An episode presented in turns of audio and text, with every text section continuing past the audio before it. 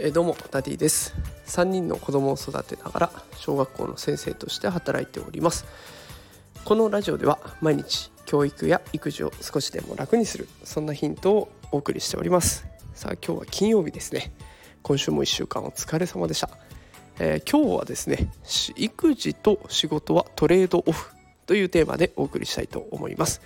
今日は仕事と子育ての両立についてのお話をしていこうと思います。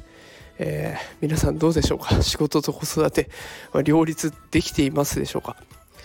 あの年度末になっているんでねもしかしたら仕事が忙しいという方も多いんじゃないかなと思います。で私もその一人で、えー、かなり仕事が忙しい状況が続いています。で今週を振り返ってみるとあの1日の勤務時間が10時間っていう日がこう毎日続いていて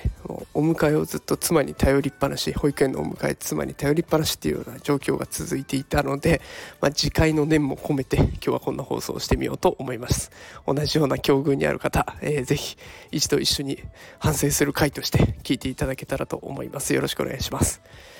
えっと、自分の今の状況を考えてみると1日24時間ある中で仕事が10時間取られる。まあ、そうすると残り14時間ですね。で睡眠時間が7時間取るようにしているので7時間取られて残り7時間。でまあそのまま全部使えるかっていうとそんなわけにもいかなくて、まあ、家事をする時間が1時間から2時間。で、まあ、残った時間を全部子供に注げるかっていうとやっぱりその中でも仕事のことがちらついて仕事をしないといけない時間もあったりしてっていうところを考えると子供に当てられる時間が1日12時間という状況になってしまっています。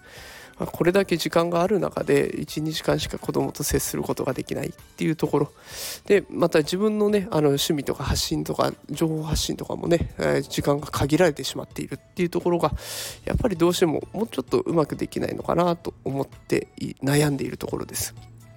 ね、これ両立をさせようって思ってるからダメなのかもなっていうのがちょっと最近感じていることでまあ、トレードオフっていう言葉聞いたことあると思いますが結局どっちかを取ればどっちかは削らないといけないっていうような状況に当然なるわけですよね。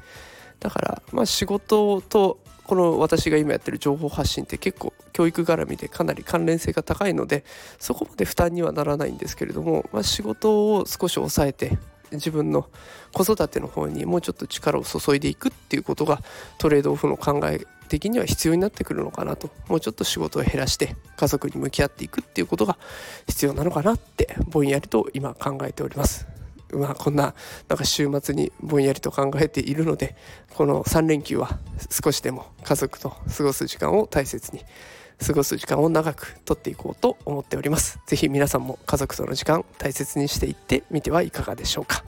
ということで今日は育児と仕事はトレードオフというテーマでお送りしました、えー、少しでも家族のことを見直すきっかけになってくれたら嬉しいなと思っております、えー、今日も最後まで聞いてくださってありがとうございました。それではまた明日会いましょう。さよなら。